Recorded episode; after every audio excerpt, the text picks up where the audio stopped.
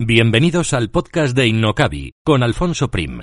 Aprenderemos, compartiremos vivencias sobre marketing online, emprendimiento, negocios, posicionamiento online y lanzamiento de proyectos empresariales, siempre contados desde la experiencia.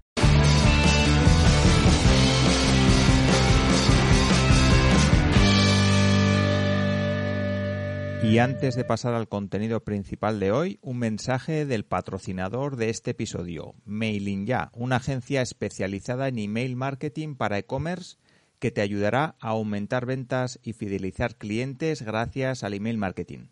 Además, si te registras en su newsletter recibirás ejemplos, casos prácticos y estrategias para mejorar las newsletters de tu tienda online mailingya.com para diseñar, gestionar y delegar el email marketing de tu e-commerce.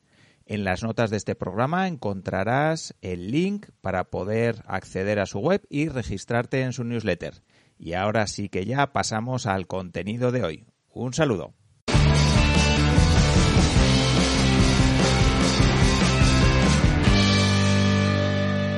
Hoy hablamos con Charlie, un buscavidas y ex mago profesional que dejó la magia y ahora se dedica a captar, mantener y dirigir la atención de las personas a través del texto. Tanto ha trabajado la habilidad de atraer la atención del público que con un antiguo compañero de la magia hacían un reto muy loco y muy sinvergüenza que nos contará en la entrevista. Así que con Charlie hablaremos de cómo aplicar algunos conceptos de la magia a las ventas, cómo captar la atención de nuestros potenciales clientes, veremos de dónde le viene el apodo de Buscavidas y mucho más. Estoy seguro de que en la entrevista vas a encontrar un montón de ideas que podrás aplicar a tu negocio. Y saludo ya a mi invitado de hoy. Hola Charlie, muchísimas gracias por estar aquí. Muy buenas, Alfonso. Gracias a ti. Muy bien, si te parece, Charlie, cuéntanos un poquito brevemente quién eres, luego entramos ya más en detalle y luego hablamos también de por qué eres un buscavidas. Ok. Vale, pues voy a sintetizar mucho y luego, como dices, si quieres entramos un poco más al detalle. Pues en, la verdad que en esto de Internet llevo bastante tiempo, pero entre desde que empecé, que empecé con temas de publicidad, luego con marketing y afiliación, luego hice un blog para ilusionistas, después me pasé a los servicios de video marketing y al final terminé en esto de, del copywriting. Así que básicamente ese sería un poco mi recorrido en la parte, en la parte online.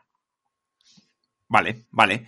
Perfecto. Eh, yo no me puedo aguantar a preguntarte algo relacionado con el tema de, de, la magia y cuando empezaste, porque es algo que, como hemos hablado antes de empezar a grabar, es algo que a mí me gusta mucho. La magia me atrae mucho, me gusta mucho la cartomagia, como a ti.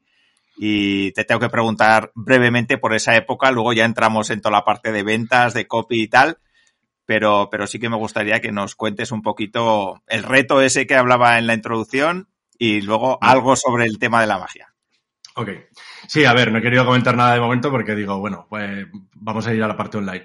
En, el tema de la magia, como bien has dicho, pues bueno, desde hace ya, pues no sé cuándo empecé, si esto fue por el 90 y largos, 2000, 2000 y poco, empecé en el, en el tema de la magia. Y lo que ocurrió es que a medida que, que pasaron los dos, tres primeros años, pues bueno, con otro amiguete, mago y compañero de juergas, pensamos en, en qué podíamos hacer para, para, bueno, pues para mejorar un poco más, porque realmente nos, mmm, nos estimulaba mucho. O sea, realmente queríamos perfeccionar mucho la, la, la, forma que teníamos de hacer magia. Y entonces pensamos en algo que, que nos sirviera para mejorar la forma de, de, captar la atención de la gente. Y entonces se nos ocurrió una cosa que era tan, tan, tan efectiva como sinvergüenza y descarada. Y entonces la cosa consistía en lo siguiente hacíamos un juego de magia a un grupo de personas y entonces nos planteábamos un reto entre mi compañero y yo. Y era que teníamos que conseguir bajarnos los pantalones mientras hacíamos el juego de magia sin que se percatasen de que nos habíamos bajado los pantalones. Y entonces ahora aquí alguno dirá, pero bueno, pero ¿qué es esta locura de que se bajáis los pantalones? Bueno, pues quiero que la gente que nos esté escuchando se ponga un poco en el lugar de que, claro, cuando tú haces eso, a ti lo que te está entrando en ese momento es un pudor y una vergüenza terrible. Dentro de que éramos un poco sinvergüenzas, pero aún así te entraba un pudor y una vergüenza terrible porque dices, claro, pero esta gente qué va a pensar. Y con el tiempo nos dimos cuenta de que si te pillaban mientras lo estabas haciendo, evidentemente la gente se incomodaba, tú te incomodabas y, aquí se provocaba algo que decías, pero, pero, pero, ¿qué estás haciendo, no? Eh, que, me estabas haciendo un juego de magia, ¿Qué, qué, está pasando aquí? Sin embargo, si tú seguías con el juego de magia, conseguías bajártelos hasta abajo. Y después pasaba un tiempo hasta que se percataban de que los tenías abajo, lo que ocurría es que la gente no entendía, o sea, comenzaban a reírse por nervios, por, por, decir, pero, pero, porque en ningún momento se habían percatado de que tú tuvieses bajo los pantalones. Entonces, insisto, esto evidentemente hoy a día de hoy ya no lo hacemos ninguno, pero en su día sí que nos sirvió porque, claro, era tan la incomodidad que buscamos cualquier cosa para, para esto, para dirigir la atención. Y sí que es cierto que aprendes, porque al principio lo haces en plan bruto y dices, bueno, pues voy a hacerlo de mira el elefante, ¿no? Mira el elefante aquí, que yo mientras hago algo aquí. Pero eso realmente no funcionaba. Y entonces poco a poco nos fuimos dando cuenta de que lo que había que hacer es, digamos, por decirlo muy brevemente, es comerle recursos al cerebro, mandarle cosas que haceres al cerebro para disminuir la capacidad de atención, para que tú mientras puedas hacer otras cosas de orden inferior para el cerebro de la persona que te está viendo. Y entonces poco a poco fuimos mejorando esa, esa parte. Pero ya te digo, sí, era, era era algo incómodo cuando te pillaban, pero, pero la gente realmente flipaba cuando, cuando ya estaba hecho porque entendían que no era para, para reírse de nadie, sino que era una forma de decir, bueno, he cogido tu atención y he hecho con ella lo que he querido, pero hasta ahí, nada más. Vale, vale, pues eso muy interesante. Supongo que después en el marketing online te ha servido también toda esa experiencia y, y bueno, al final la forma de atraer la dirección hacia la, la, digamos, la atención hacia donde tú quieres, ¿no? Pues con mecanismos diferentes, pero sí, Alfonso, porque realmente al final lo que quieres cuando van a leer un texto tuyo es que el cerebro de la persona bloquee todo lo demás y te preste atención a ti. Y entonces eh, la, filosofía que hay por debajo es la misma.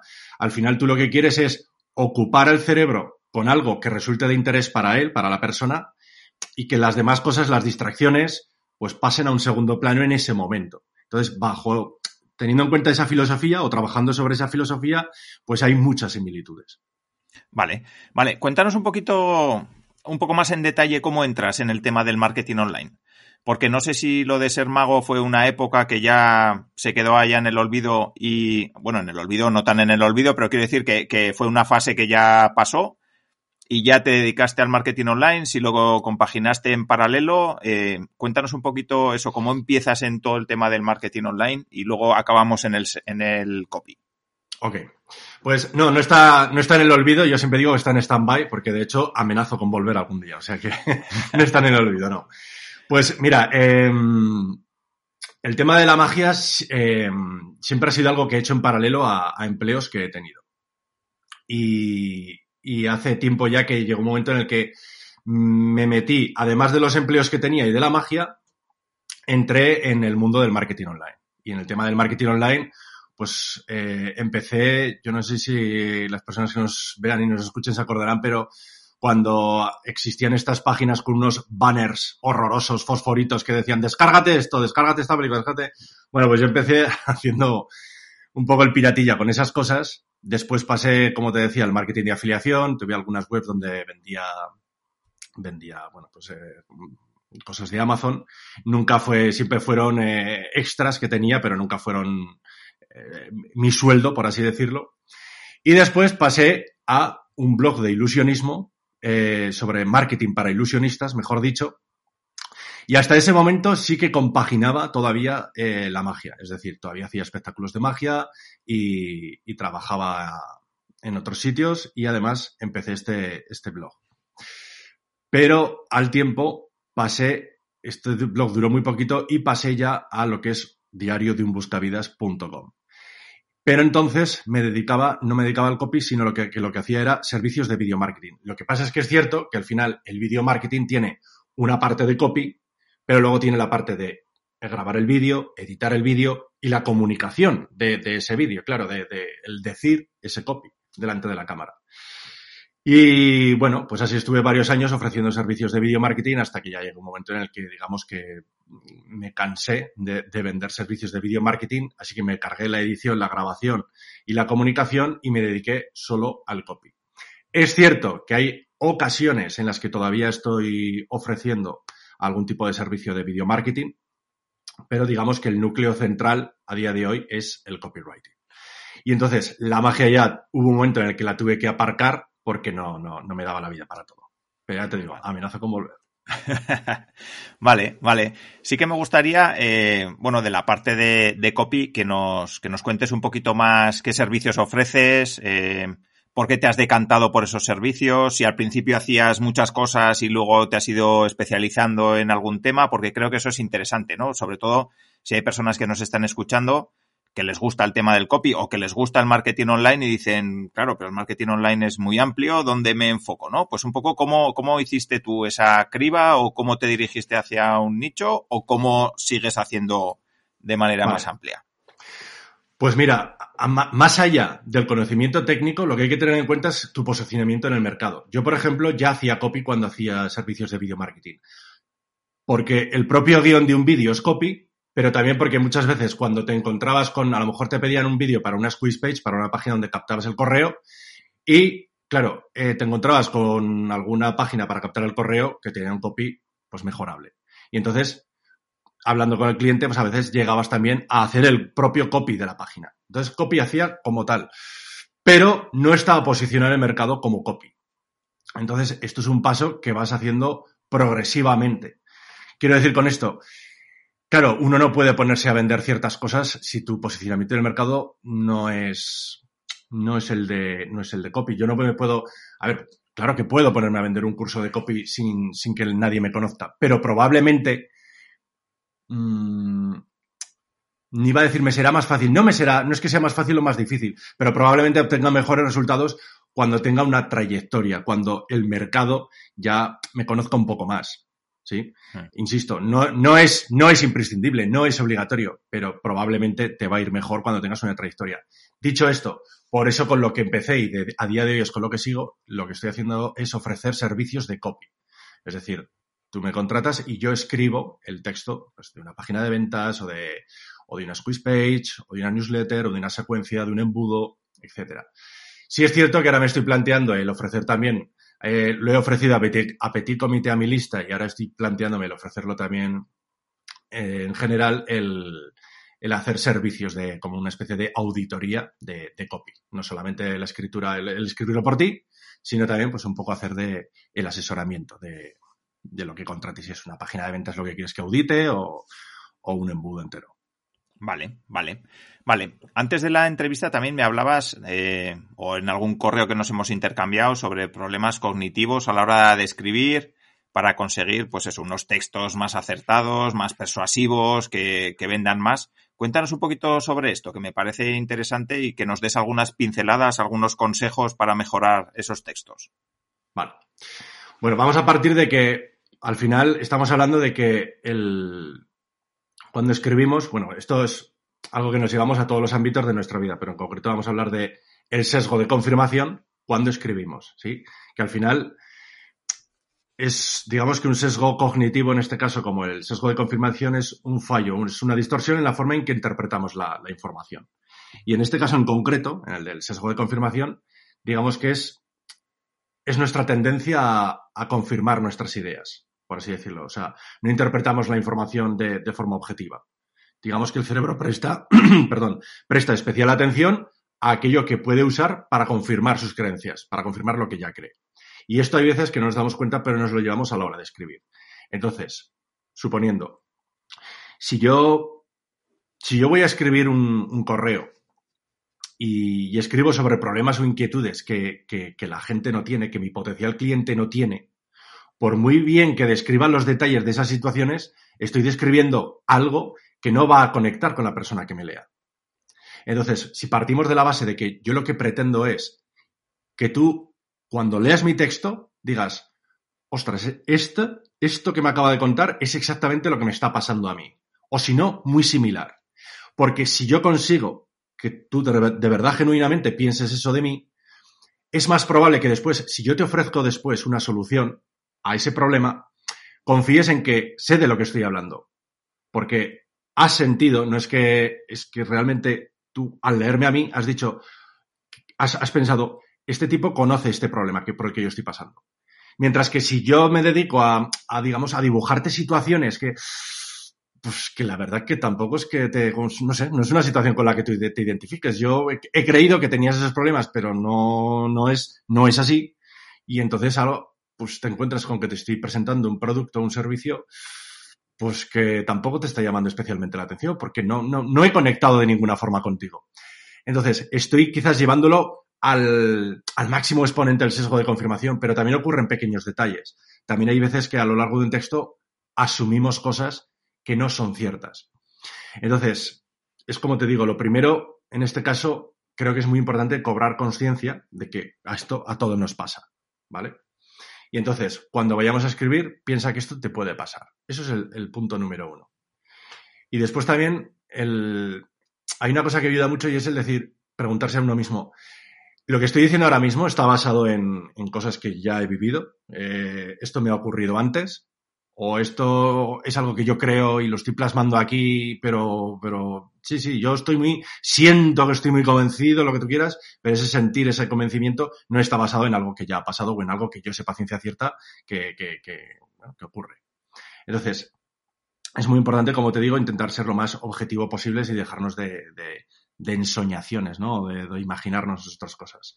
De todas formas, si alguien quiere profundizar un poco más en esto, Alfonso, eh, en, si van a diario de un buscavidas.com y se suscriben, que sepan que tengo por ahí un audio, que me escriban con el mismo correo con el que se han suscrito, que me escriban y les puedo pasar un audio donde les pasaré las preguntas filtro que yo uso para un poco combatir este, este sesgo de confirmación. Pero como te digo, de momento, que cobren conciencia de que es algo que nos ocurre a todos y que intenten también basarse un poco en esto, en la objetividad de decir, oye, pero esto ha pasado antes o en, qué me estoy basando para, para asumir estas cosas.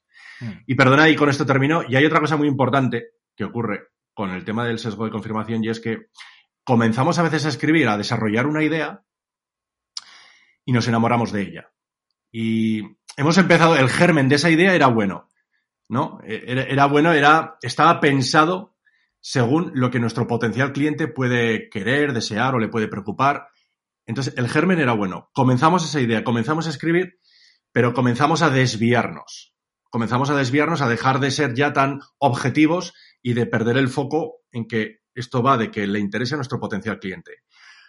Pero lo que te digo, empezamos a enamorarnos, a embelesarnos de nuestro propio texto y al final lo dejamos así sin darnos cuenta de que esto, de que lo que hemos hecho al final es un poco eh, ser complacientes con nosotros mismos en lugar de, pues esto, ir al grano, ir a, oye, esto no va de mí, esto va de la persona para la que estoy escribiendo. Vale, vale, muy interesante. Al hilo de esto se me ocurre una pregunta y es el tema de segmentar, ¿no? Porque puede ser que estemos redactando un texto o nos pasa mucho a los emprendedores, ¿no? Que decimos, va, mi proyecto es para todo el mundo, ¿no? Pues entiendo que con el copy muchas veces también puede llegar a pasar, ¿no? Eh, mi curso es para todo el mundo, lo voy a vender o este producto es para todo el mundo. Eh, no sé, tú si aconsejas segmentar muy bien ese público objetivo, ampliar un poquito ese segmento y que no sea muy específico o cuanto más específico mejor porque así vas a poder transmitir mucho mejor en el texto esos sentimientos, ¿no? Que, que me hablabas, de cómo se siente esa persona que está al otro lado, etcétera. No sé qué consejos en cuanto a segmentación podrías darnos. Ay, aquí hay muchos frentes abiertos. Lo digo porque va a depender también de los recursos que tú tengas, el que puedas tomar después unas decisiones u otras. Lo ideal, en un mundo ideal, en un mundo ideal, repito, sería que tú pudieses tener un, pues un embudo casi para cada, para cada buyer persona, para cada target que tú tengas. Y entendiendo un buyer persona como algo, como algo práctico. Nada de preguntarse Antonia, me llamo Antonia, tengo cuatro hijos y tengo tres mulas picadas. No, estamos hablando de, de que dibujes un buyer persona con patrones comunes, con cosas que, que realmente sirvan de cara a, a la venta de tu producto o servicio. Dicho esto, lo ideal sería tener diferentes, diferentes embudos, pero todos sabemos que no hay muchas veces ni, el tiempo ni los recursos en general necesarios para hacer de todos los posibles varias personas de una persona. Entonces, muchas veces lo que buscaremos es esto que te decía, los patrones comunes. Quiero decir, yo si vendo un, un curso que en este caso, de momento, no, no lo hago, pero si vendo un curso de copy, pues todo el mundo en última instancia lo que quiere es pues más tiempo y dinero, pero obviamente vender tiempo y dinero es una falacia, ¿no? Y al final, pues nadie compra eso.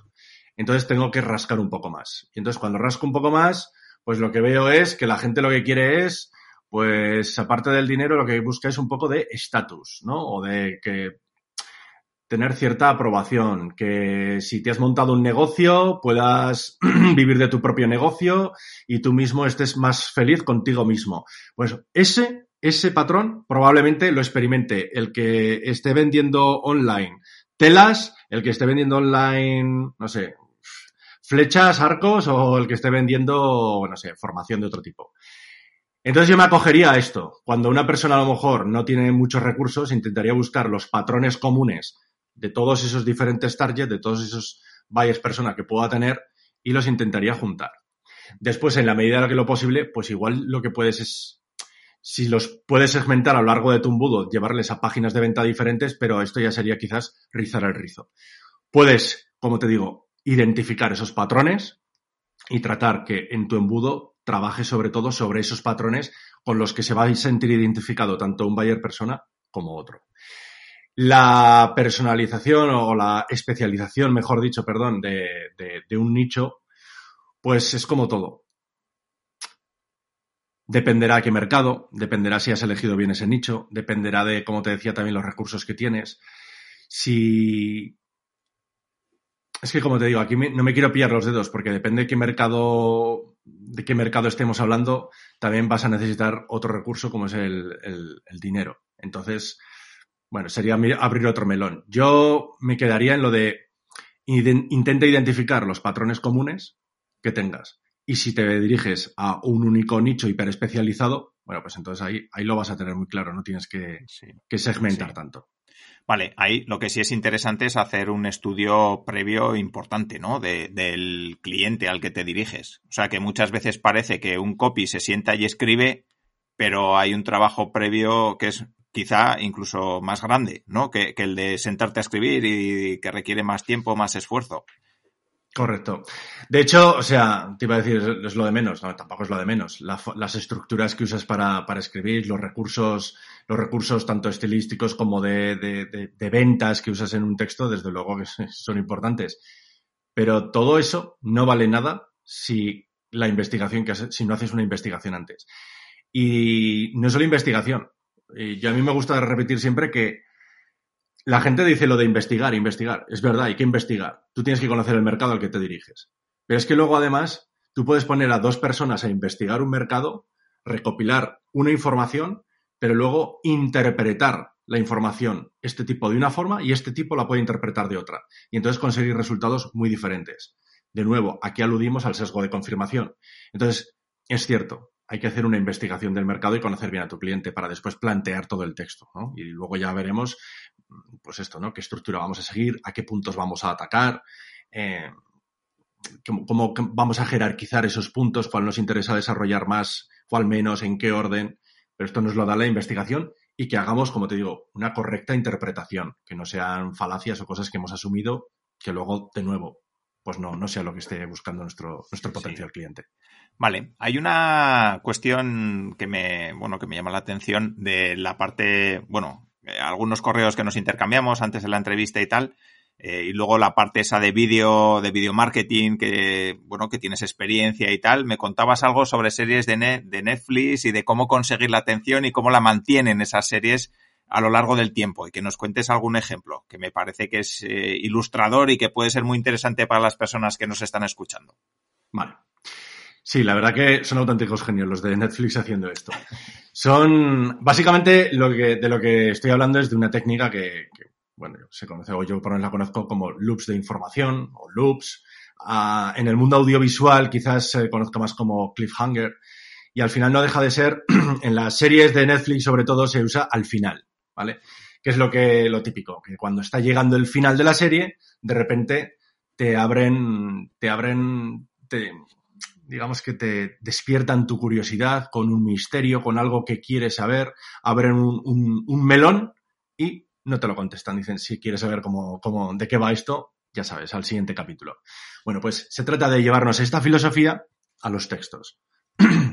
y entonces, Básicamente, como te digo, un loop de información sería esto, ¿no? Sería una pregunta o generar curiosidad por algo y en lugar de responder inmediatamente o saciar esa curiosidad, lo que hacemos es dilatar la respuesta para que permanezcan atentos. Porque como querrán saber la respuesta, de momento van a estar atentos. Y en, ese, en esa mitad, que, en ese hueco que se genera el medio, colocar información que a nosotros nos interese, que vaya obviamente al hilo de lo que estamos hablando. Entonces, hay dos cosas muy importantes a la hora de hacer un loop. La primera es que no se trata de hacer un loop porque sí, quiero decir, no nos van a prestar atención solamente porque hagamos un loop. El loop tiene que generar suficiente interés. Lo que le vamos a comentar tiene que generarle el suficiente interés, ser lo suficientemente goloso como para que quiera, quiera quedarse para saber la respuesta. y luego, muy importante también, ojo con la pregunta o la curiosidad que despertemos. Ha de ser algo creíble. Quiero decir, no, no. Voy a poner un ejemplo. No, no le digas, ¿quieres que te cuente cómo hacerte rico en dos días sin hacer nada de nada? Pues te lo voy a contar ahora mismo, dame un segundo. Evidentemente, tú no te vas a quedar porque vas a decir, vale, otro, otro vendemos, siguiente, y vas a pasar. Entonces, tiene que ser algo creíble, tiene que ser algo veraz, ¿no? Que la persona diga, ah, sí, me lo creo. Y diga, ah, sí, pues me quedo a ver cómo es la respuesta. Básicamente es eso de lo que estamos, de lo que estamos hablando. Y bueno, luego también se me ocurre el que hay veces en las que abrimos el loop, metemos la información que queremos y a lo mejor esa información pues es muy larga, ¿no? Es decir, tenemos que tener también en cuenta que a más interés despierte el loop que has abierto, más te aguantarán aquí la información porque quieren saber la respuesta. A más flojo sea el loop que abras, eh, es más conveniente que la información que metas en, el medio mm, pues no sea muy larga, porque a lo mejor no suscita el suficiente interés como para que aguanten. Entonces, en esos casos a veces también hay un subterfugio que, se puede hacer y es, si ves que es muy grande el, trozo de información que vas a meter entre la apertura del loop y el cierre, me puedes meter algún detalle en el que parezca que vas a hacer ya el cierre del loop, pero todavía no, y sigas dando la información para que mantengas el interés. Ese sería, por ejemplo, un, truquillo que podemos darle a la gente que nos esté escuchando. Pero vamos, básicamente es esto. Sería algo así como decirte, mira, Alfonso, voy a revelarte dos sutilezas, dos detalles que en cuanto los apliques en los textos de tu web, vas a empezar a atraer a suscriptores de mucha mayor calidad. Eso sí, primero hay algo importante que te voy a contar para que nos pongamos en contexto. Y ahora aquí ya meteríamos el trozo de información que queremos antes de cerrar el loop. Vale, vale, pues muy, muy interesante, sí. Sí, sí, la, la, verdad que sí. Y las series de Netflix, yo, yo es que cada vez que hablamos de, de, cosas de estas, me viene a la mente la primera vez que yo vi Prison Break. Bueno, la primera vez no, es, es la... Y ah, pues venías de ver series españolas y tal, donde el capítulo empezaba y terminaba, pero lo de Prison Break para mí fue, fue esto que dices, ¿no? Me cago en la mar, pero ¿cómo te pueden dejar así? No, no puede ser. Entonces, sí, desde luego conseguir eso con los textos, pues, pues es, eh, vamos, un puntazo. Que además ahora, Alfonso, que además ahora nos parece inaudito, porque ahora, como te las puedes ver del tirón, antes igual te la echaban un miércoles y hasta el miércoles siguiente te quedabas sin verla. Te podías poner como un mono, pero, pero que no la veías. Sí, sí, sí, sí. Habría que pensar cómo aplicar eso, bueno, a las páginas de venta no sé, porque lo que interesa es que la lean entera, ¿no? En, el momento. No, no se trata de hacer capítulos.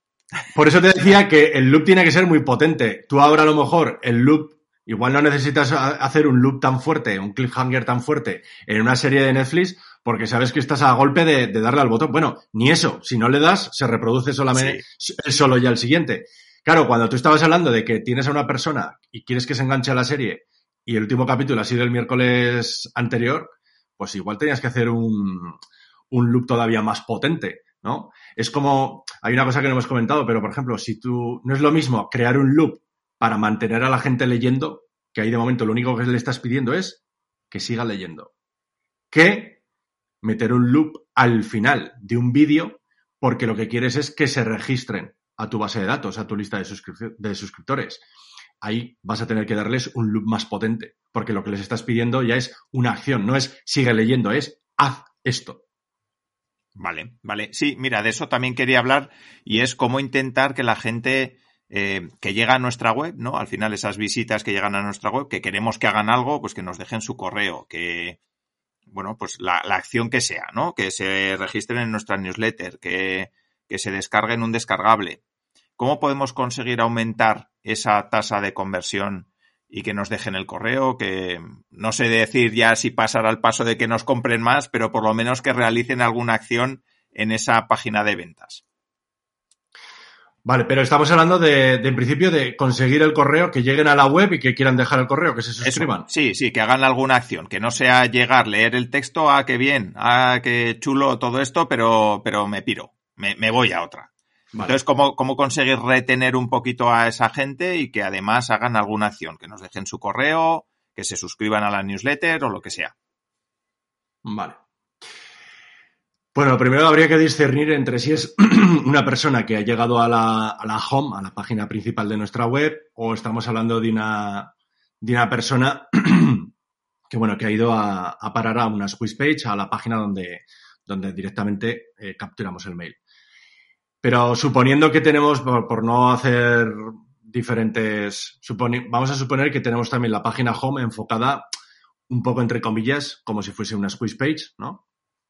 Es decir, en la que tenemos muy claro a quién nos dirigimos, esa página home está, principal, o sea, está pensada para un perfil de buyer persona concreto, o por lo menos, como decíamos antes, con unos patrones concretos que pueden ser compartidos por otros buyers persona o no. Y eh, nosotros tenemos un o bien un lead magnet o bien un regalo o bien la propia newsletter puede ser el, el regalo entre comillas, ¿no? Lo que digamos va, van a querer o la golosina que van a querer y por la razón por la que van a dejar el, el nombre y el, y el, correo o el correo solo. Y entonces aquí hay una cosa que yo suelo usar y es la siguiente. Hay tres preguntas que, que, debemos hacernos y es, lo primero, ¿de dónde viene la persona? Las personas que llegan a esta página vienen de un anuncio, vienen de que nos han encontrado de forma orgánica, vienen de un artículo del blog, vienen de una entrevista como esta. ¿De dónde viene esa persona? Porque lo, primero que debemos saber es qué expectativas tendrá esa persona. Por eso también un poco hay que discernir. Claro, en el caso de una home, pues nos llegará tráfico orgánico, nos llegarán de diferentes sitios. Pero en la medida de lo posible, nos conviene saber de dónde viene ese tráfico. Más que nada por saber, como te digo, qué expectativas tiene. Si es una persona que viene de un artículo o de un episodio de un podcast o de algo que ya sabemos que tiene un interés y que por eso ha aterrizado aquí. Otra pregunta sería decir, eh, ¿de dónde viene? ¿Dónde está? Es decir, hemos, nos hemos preguntado de dónde viene ahora, ¿dónde está? ¿Qué es lo que queremos aquí nosotros? ¿Qué es lo que le podemos ofrecer para que salga ganando él y para que salga ganando yo. Y después, ¿a dónde va a ir esa persona? ¿Dónde le vamos a llevar después? Ya sabemos qué expectativas tenía o intentaremos saber qué expectativas tenía y la razón por la que está aquí. Ahora vamos a pensar dónde le vamos a llevar después en base a lo que parece que quiere. Entonces, como digo, con estos datos intentaremos más o menos irle poniendo como pequeños, pequeñas golosinas delante que quiera consumir. Pero todo parte de saber que estamos ante una persona con, con unos deseos o unas preocupaciones, con unos patrones que nosotros vamos a poder ir solucionando poco a poco. Vale, vale. Vale, sí que me gustaría hablar un poco porque yo sí que últimamente tengo la sensación quizá de que el mercado de los copies está saturando un poco. No sé cómo, cómo ves tú el tema, si crees que hay hueco todavía de sobra, si crees que la competencia es alta ya en el, en el mundo de, del copywriting y en ese caso, ¿cómo diferenciarse? Imagínate que hay personas o que has hecho tú, basado en tu experiencia, pero imagínate que hay personas que nos están escuchando y dicen, joder, pues me gusta todo esto que nos está contando Charlie, el trabajo de copy, eh, me gustaría formarme y me gustaría dedicarme a eso. No sé, ¿cómo ves tú el mercado? Si crees que hay hueco, eh, si es fácil o difícil diferenciarse y un poquito qué estrategias eh, eliges tú. Vale. Respecto a si hay hueco o no hay hueco, yo creo que hueco hay. Esto es como cuando empezó el diseño web, había montones de diseñadores web. Yo creo que lo sigue habiendo, que me perdonen, ¿eh? pero creo que lo sigue habiendo. Cuando nació, bueno, nació, sí, cuando nació el SEO, pues había montones de SEOs. Cuando fue el boom del tráfico, pues todos eran traffickers. Ahora parece que es el del copy, pues parece que hay esa sensación de que todos quieren ser copies. Yo creo que hueco va a haber. Siempre va a haber picos en los que, pues como ahora, eh, parece que hay un boom, pues después bajará, se irá filtrando, gente que se, al final se meterá en otras cosas y esto irá siempre así, con picos. Pero como en otras profesiones, quiero decir, no, no, no, no es porque sea el copy. Yo creo que eso es algo normal, que siempre va a pasar y que, que es lógico. Respecto a la diferenciación, respecto a la diferenciación, mira, yo creo que lo primero que es importante, atreverse a ser uno mismo. Y, voy a aclarar esto porque no quiero parecer aquí Paulo Coelho. Pero es importante que seas tú mismo en cuanto a que no copies el, tono, el estilo de, las demás personas. Porque, bueno, eso, eso es como... Normalmente cuando hacemos eso es como que nosotros nos sentimos seguros bajo esa máscara de alguien a la que le va bien yo me pongo la máscara de esa persona a la que le va bien y entonces un poco yo siento esa falsa seguridad de que, de que bueno, como yo estoy obrando como esa persona, pues, pues es como te digo, tienes una falsa seguridad. Al final lo mejor es eh, desarrollar tu propia marca, tu propio estilo y tu propio tono. Y eso solo se hace pues equivocándote mucho, acertando mucho. Quiero decir, no, no quiero caer en los tópicos de, de, de, siempre, pero por supuesto que hay que intentar equivocarse lo menos posible, pero, pero muchas veces es el equivocarte lo que más te escuece y lo que más te hace aprender. Entonces, eso es inevitable. Y luego también, también, eh, ¿cómo decirlo? Yo sé que es muy fácil decirlo de ser tú mismo, pero sé tu mejor versión. Y ser tu mejor versión es, como te digo, es tratando de ser tú mismo, pero mejorar en el tiempo. Quiero decir, tú eres tú mismo, pero Alfonso dentro de dos años, pues habrá consumido, habrá leído X libros, o habrá hecho X cursos, o habrá tenido X conversaciones con personas, y seguirá siendo Alfonso, pero seguirá siendo, o sea, pero será una mejor versión de Alfonso. Pues al final se trata de, mantener eso en el tiempo. Eso en cuanto a diferenciación. Otra cosa es que tú, pese a que seas diferente, todavía no tengas una autoridad en el mercado que a veces también se confunde. Quiero decir, tú puedes ser diferente, tú puedes tener ya esa personalidad pero necesites un recorrido en el mercado. Y luego también tú puedes ser diferente, pero tendrás que salir de la cueva. Eso también es importante, que hay veces que creemos que solamente con el trabajo duro es suficiente y por desgracia, pues en, no, no es así. Es decir, es hay que hacer, como se dice el famoso networking, entendiendo el networking por algo genuino. Es decir, estoy hablando de que realmente pues tengas contactos con los que realmente hay una afinidad y, y puede haber un intercambio de, de, beneficios mutuo, ¿no? A, eso me refiero. Vale, vale. Pues muy interesante. Otra duda que tengo yo, eh, yo soy curioso por naturaleza y me van interesando, en épocas de mi vida me han interesado muchas cosas diferentes, ¿no? Y cuando me interesan esas cosas diferentes, digamos que me meto a saco. Entonces, eh, cuando me interesa el SEO, a tope con el SEO y venga, todas las newsletters, toda la información que pillo, libros, blogs, eh, cursos, todo cuando me interesa, pues el copy, ¿no? Que ha sido quizá lo, último que en lo que me he metido muy de lleno y me he comprado pues 15 libros, eh, un montón de cursos, me apunto en todas las newsletters. No sé hasta qué punto eso es bueno o es malo. Eh, no sé, no sé cómo lo ves tú. Eh, quiero decir, apuntarte a todas las newsletters, yo, eso, me gusta ver qué hacen otra, otra gente, cómo lo hacen. entonces, no sé si eso a ti te parece que está bien, ver cómo hacen otra gente estudiar un poquito qué hay ahí fuera? ¿O eso crees que puede influirte de manera negativa? Eh, no sé, cuéntame un poco cómo, cómo lo ves tú. Pues yo creo que es un mal necesario. O sea, es estupendo si alguien tiene un sistema en el que clasifica y jerarquiza a la perfección a quién seguir y a quién no, y de qué debe beber y qué, de, qué no, sin, sin, sin invertir tiempo, por favor, que nos escriba, porque yo estoy muy interesado. Entonces, como creo que eso no, no existe, creo que es un mal necesario. Quiero decir, todos nos apuntamos a algo cuando nos... Bueno, todos igual, ¿no? Pero como bien has dicho tú, ¿no? A mí también me pasa, me he sentido identificado, que cuando te da por algo, pues te apuntas a, todo lo habido y por haber. Y, pues como es lógico, conforme más vas aprendiendo, más vas filtrando. Más conocimiento tienes, más vas filtrando. Más afinidad vas teniendo con unos, menos con otros, se va quedando por el camino, te vas desuscribiendo, hasta que vas adquiriendo un criterio. Y ese criterio también oscila, porque ya sabemos todos que cuando sabes un poquito, cuando no sabes nada de algo y tienes mucha curiosidad, empiezas a aprender. Y entonces aprendes un poco. Pero cuando aprendes ese poco, digamos que no tienes, claro, en comparación con antes, te ves que has aprendido y te piensas que es mucho, pero luego te das cuenta otra vez de que es poco. Entonces, en ese viaje va a haber gente con la que, como te digo, vas a sentir más afinidad, vas a sentir menos, hoy te va a parecer mejor este, este como escribe, este mañana será el otro. Y creo que de todos, al final vas a aprender de lo bueno y de lo malo, quiero decir, porque también vas a aprender lo que no quieres y cómo no quieres eh, escribir.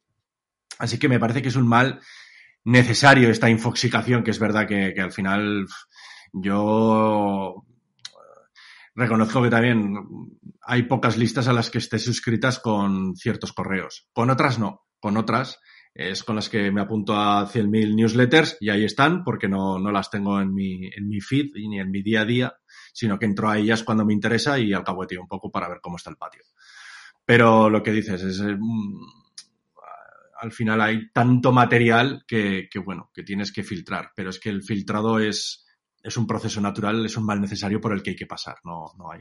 Ya te digo, yo no conozco a nadie, ¿eh? y si insisto, y si alguien tiene el sistema que nos lo, que nos lo pase. Sí, a mí lo que me pasa es que me suele dar penilla perdón, borrar. sí. Perdón, perdón, yo te interrumpo, Alfonso.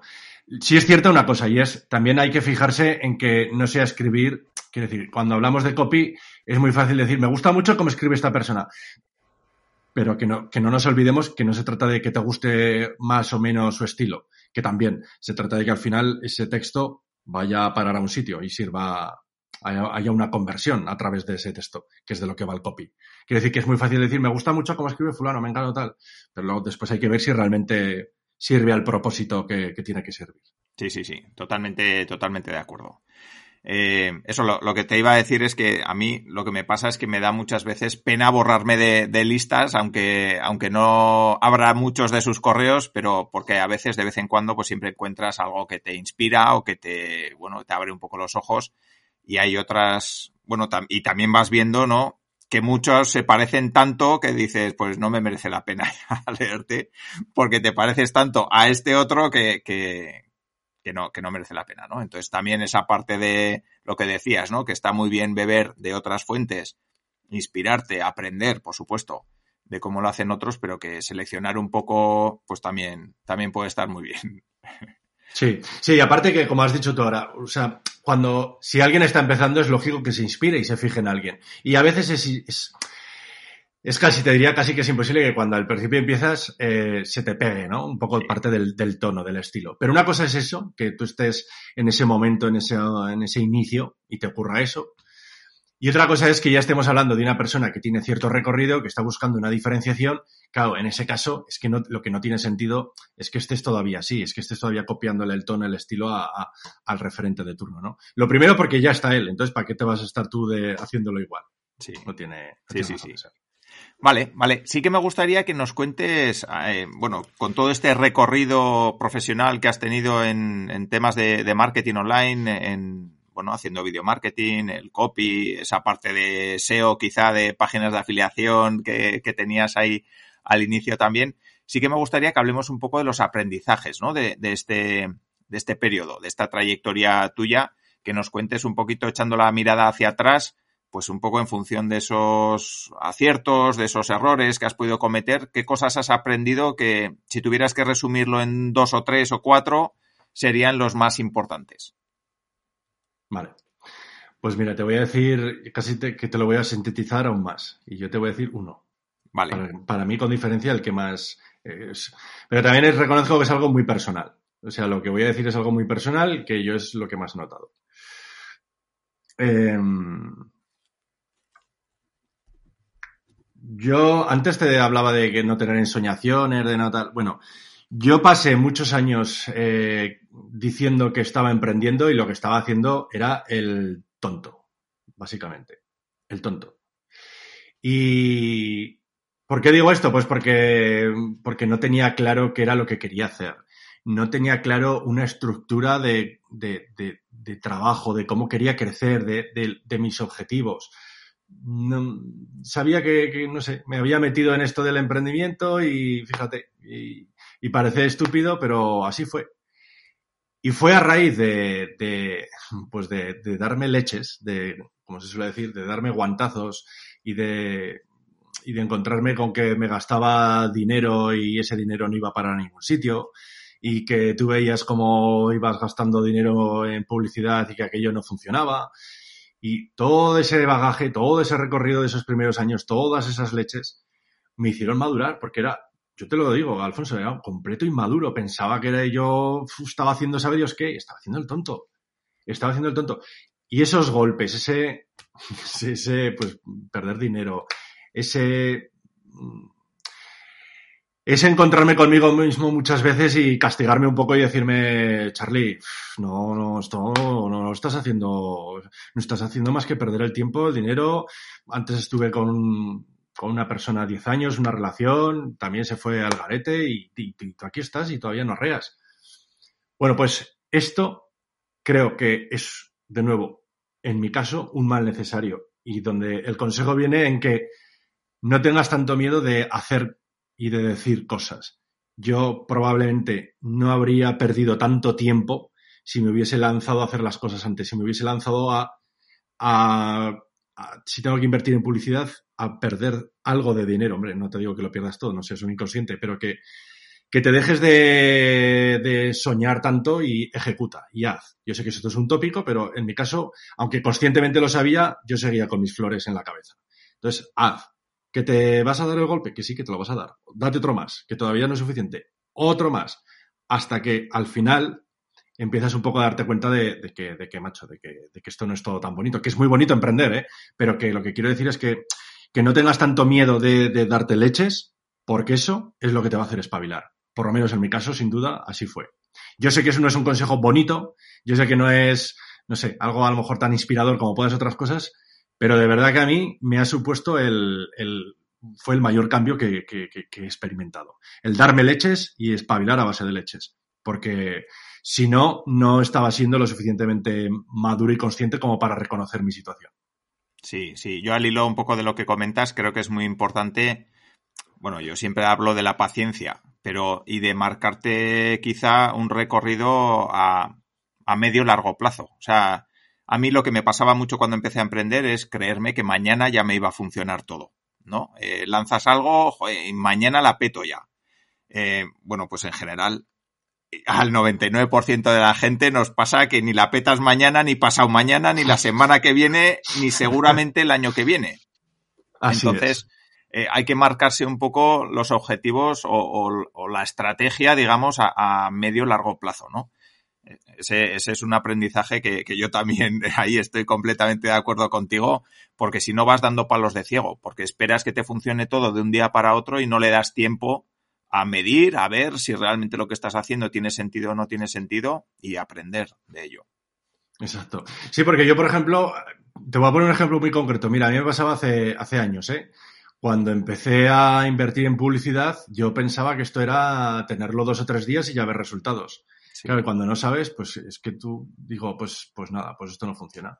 Pues no funciona, ¿no? Es que llevas dos días, luego ya no entramos en, en que también estaban hechos esos anuncios de aquel entonces, claro. Luego fui mejorando con, con el tiempo y conseguí conversiones muy buenas. Pero al principio, claro, tú, de nuevo, asumí una realidad que no era. Yo pensaba que, ah, esto dejo dos días la publicidad y me empieza a entrar gente aquí pues no, pues no, Charlie. Sí, eso pasa muchas veces también, ¿no? Dices, ostras, voy a tener que parar esto porque seguro que, que la peto. A ver, que no puedo coger mucha gente. No, tú tranquilo, que, que casi seguro que no vas a tener que parar la publicidad para...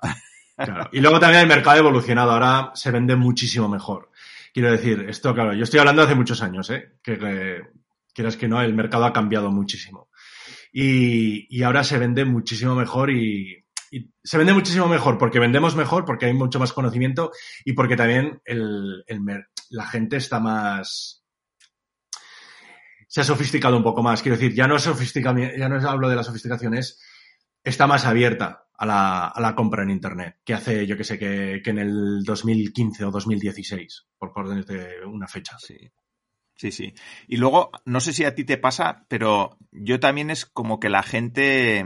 Eh, está más atenta. A mí me da la impresión de que antes era mucho más fácil, a mí el primero, que nos timaran o que el vendehumos de turno te vendiera un curso prometiéndote no sé lo que. Ahora, esas promesas tan grandes, eh, a mí me da la sensación que no, que no las veo tanto. Sí que de vez en cuando me encuentro cosas, eh, pues que, que me, vamos, me remueven un poco las tripas, pero ya no es tanto como antes. No sé, no sé a ti qué te parece.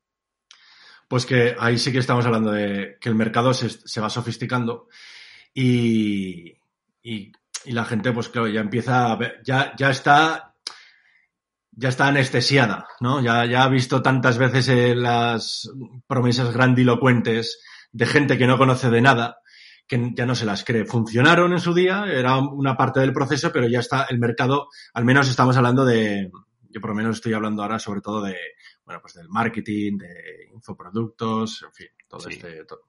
infoproductos me refiero sobre todo también de, de emprendimiento, marketing online, etcétera, este sector. Y aquí el mercado está, pues ya está bastante, bastante sofisticado. Entonces ya, ya estamos en otro punto. Pero por supuesto, siempre va a haber incautos, incautos con todo el cariño del mundo lo digo, ¿eh? todos hemos sido incautos, sí, sí. o casi todos en algún momento. Pero siempre va a haber incautos y siempre va a haber, eh, pues esto, vendedores de elixires y de, y de cuentos chinos.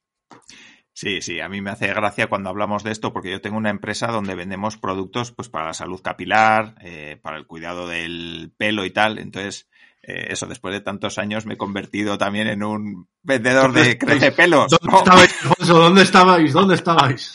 sí. Sí, eso. Si te lo quisiera vender a ti ahora, pues eh, vamos un poco tarde. Sería el primer vendehumos. Vale, vale, Charlie. sí. quizás, quizás, quizás también hay, por, por, por, hilarlo un poco con lo que estábamos diciendo del mercado sofisticado. Sí. No quiere decir que no se pueden hacer ciertas promesas. Lo que quiere decir es que no, el mercado ya está en un punto en el que normalmente no, si yo no te conozco de nada, no me puedes vender la luna en el primer titular que te veo. Entonces, que todo tiene un recorrido. Eh, poco a poco iré viendo de qué eres capaz, conforme me vayas suministrando la información, iré cogiendo confianza y, pues bueno, también estamos generalizando, ¿eh? depende del producto que vendas, del precio, etcétera, etcétera, etcétera. Pero te quiero decir que ya, como te digo, dado que el mercado se ha sofisticado, pues necesitamos hacer un recorrido para llegar al sitio donde a lo mejor antes llegabas aquí. Ahora necesitas un poco más. Sí, y que eso, eso es muy interesante también, porque al final, eh, de alguna manera, se premia a los que ponen más interés, a los que trabajan más, a los que hacen mejor las cosas. O sea, que, que yo creo que eso es algo bueno. Siempre que, que haya que trabajar más y picar más piedra para conseguir más clientes, pues al final van a quedar los buenos, van a quedar los que hacen bien las cosas, los que comparten contenido interesante, los que los que, bueno, los que si vendes un curso, los que, los que venden los mejores cursos, si vendes un producto, pues los que venden los mejores productos, los que lo comunican mejor, los que ayudan más al cliente, ¿no? Al final, o sea que yo en ese sentido eh, creo que vamos por buen camino. Vale, no, eh, nada, ya para ir acabando, sí que me gustaría que, que nos cuentes un poco cómo te ves tú a medio largo plazo, cómo ves el sector del copy a medio largo plazo, cómo crees que va a evolucionar el marketing online, no sé, lo que quieras comentarnos un poquito, hacer esa previsión que ya sé que siempre es muy difícil, o por lo menos, quizá no previsión, pero ¿dónde te gustaría verte pues de aquí a unos meses, de aquí a un, a un año? La verdad que, uf, menuda pregunta, ¿eh? Joder. Uh, me resulta muy difícil, Alfonso. Me, resulta muy difícil predecir algo así, te soy totalmente honesto. No sé, en, cuanto a copy, últimamente se habla mucho de, de, las inteligencias artificiales, ¿no? En el copy. Yo te digo una cosa, comparto la opinión de, de, otros copies, y es que de momento creo que no hay una inteligencia artificial que hile tan fino. Y el que, el que, a lo mejor el que desconoce copy, o sea, el que conoce algo de copy, pero no mucho, pues cree, no, no, no crea esta afirmación. Pero el que sabe un poco más de copy, sabe que esto es cierto, sabe que no es, que esto no se dice porque sí, que realmente de momento no, no, la inteligencia artificial no está hilando tan fino. ¿Que, que, que llegará? Pues seguramente que llegue el día. Pero el día que una inteligencia artificial llegue a hilar tan fino como para escribir copies de la forma en que escribe un buen copywriter, probablemente ese día tendrás otra inteligencia artificial que te asesore en las decisiones de qué comprar y qué no. Y aunque seamos eh, vastamente emocionales, la tengamos en cuenta. quiero decir que el día que eso llegue, veremos a ver cómo está el mundo, que igual nos preocupan otras cosas mucho más, mucho, mucho más importantes, no lo, no lo sé. Y respecto a dónde me veo yo, pues mira, realmente a mí me gustaría pensar que, que con el copy voy a hacer crecer un gran negocio. Pero entre tú y Alfonso, a mí lo que me gustaría es que la magia volviera a ocupar una, una parte importante de mi vida. No digo de el, copy me gusta y, y, espero seguir toda mi vida, pero la magia es algo que me ha dado muchas alegrías y además es que me estimula mucho aprenderla y me he visto muy realizado con ella, he hecho grandes amigos y contactos, entonces, como te digo, me gustaría un híbrido entre esas dos cosas, magia y copy. Vale, vale. Me cago en la mar. Te podía haber pedido que nos hicieras un truco aquí para los que nos están viendo en vídeo, lo que pasa que va a ser un poco improvisado. Yo creo que si tenemos una segunda entrevista, esa sí que no te dejo escapar vivo, iba a decir. No sé si es la mejor expresión, pero... Hecho. Para la, para la siguiente, Alfonso, si quieres, lo, lo hacemos. Sin ningún Venga. Vale, vale. Sí que me gustaría, ya para ir acabando, Charlie, que nos recomiendes algún contenido interesante. Es algo que es pregunto siempre a todas las personas que visitáis el podcast, que me parece muy interesante. De hecho, yo mi biblioteca crece por momentos gracias a todas las recomendaciones que me estáis haciendo. Eh, un libro, un blog, un podcast, lo que, una serie de Netflix que hemos hablado antes, un mago, lo que tú, lo que tú quieras. Pues mira, ya que me has dicho un mago, te voy a decir un mago. Un mago que además hace poco falleció, que seguramente tú conocerás. Y lo voy a recomendar porque es, bueno, es René Laván, es un mago argentino. Y este hombre, a los nueve años, tuvo un accidente en el que perdió un brazo. Pues con un solo brazo fue uno de los mejores cartomagos del mundo. Y una de las cosas más potentes que tenía René Laván, aparte de que fue autodidacta a nivel técnico, de, de cómo elaboraba las técnicas con las cartas, lo más fuerte de René era que al poco de estar viéndole te olvidabas de que era manco. ¿Por qué? Por cómo hablaba, por la comunicación que tenía. Entonces yo le invito a la gente a que ponga vídeos de René Laván, vídeos como por ejemplo, te voy a decir dos muy rapiditos, la, historia del soldado, por ejemplo, de René Laván. Si ponen René, Laván, el soldado, la escucharán, es una historia muy cortita que es preciosa. Pero luego también tienes miles, bueno, miles no, pero decenas o centenares de juegos en los que tiene charlas muy bonitas. Y libro, o sea, y del otro te voy a recomendar un libro, el que es el que siempre recomiendo, porque para empezar yo creo que es, bueno, no sé si será el mejor de todo el mundo porque no los he leído todos, pero para mí desde luego fue sin duda un gran libro, que fue The Copywriter's Handbook de Robert Bly. Para mí, para empezar, es uno de los, de los mejores. Vale, vale, pues perfecto. Estoy anotando, no es que me haya quedado ahí, se me haya cruzado un plomo, fundido un plomo, vaya. Eh, vale, aparecerá todo en las notas del programa, Charlie. La verdad es que, que sí, vamos, René Laván era un genio y, y, yo desde aquí también como aficionado a la magia lo recomiendo porque, porque es un gusto escucharle, verle y lo que dices, ¿no? Que al final no hay técnicas para magos con una sola mano. Entonces, eh, tuvo que aprenderlo todo él y, y la verdad que es un lujo verle. Y, nada, Charlie, para los que quieran saber más de ti, para los que quieran contratar tus servicios, ¿dónde te pueden encontrar? Pues en diario de unbuscavidas.com. Ahí se suscriben, entran y además ahí, pues eso, una vez se suscriban tendrán una guía de, copywriting que doy a la, a la, gente que se suscribe a mi lista, donde encontrarán, pues bueno, tres recomendaciones que son muy breves, muy sencillas, pero van a comprobar que son muy nutritivas. Vale, vale, pues perfecto. Pues ahí aparecerá también en las notas del programa para las personas que quieran entrar en la web, suscribirse a tu newsletter, que desde aquí ya lo recomiendo. Y nada, y solo me queda darte las gracias por este rato, por todo el conocimiento que has compartido, por compartir tu experiencia, por estos libros y, la recomendación de René Lavant. y nada, muchísimas gracias, Charlie. Muchas gracias a ti, Alfonso, de verdad. Gracias. Muy bien, y a todas las personas que habéis llegado hasta aquí, espero que os haya gustado, que hayáis disfrutado con la charla, que hayáis aprendido de Charlie, sobre todo de temas de copywriting, y que si lo veis un día haciendo magia por ahí, pues os acordéis que en Innocabi ya le entrevistamos, y como siempre, os emplazo para que nos veamos en el siguiente episodio. Un saludo.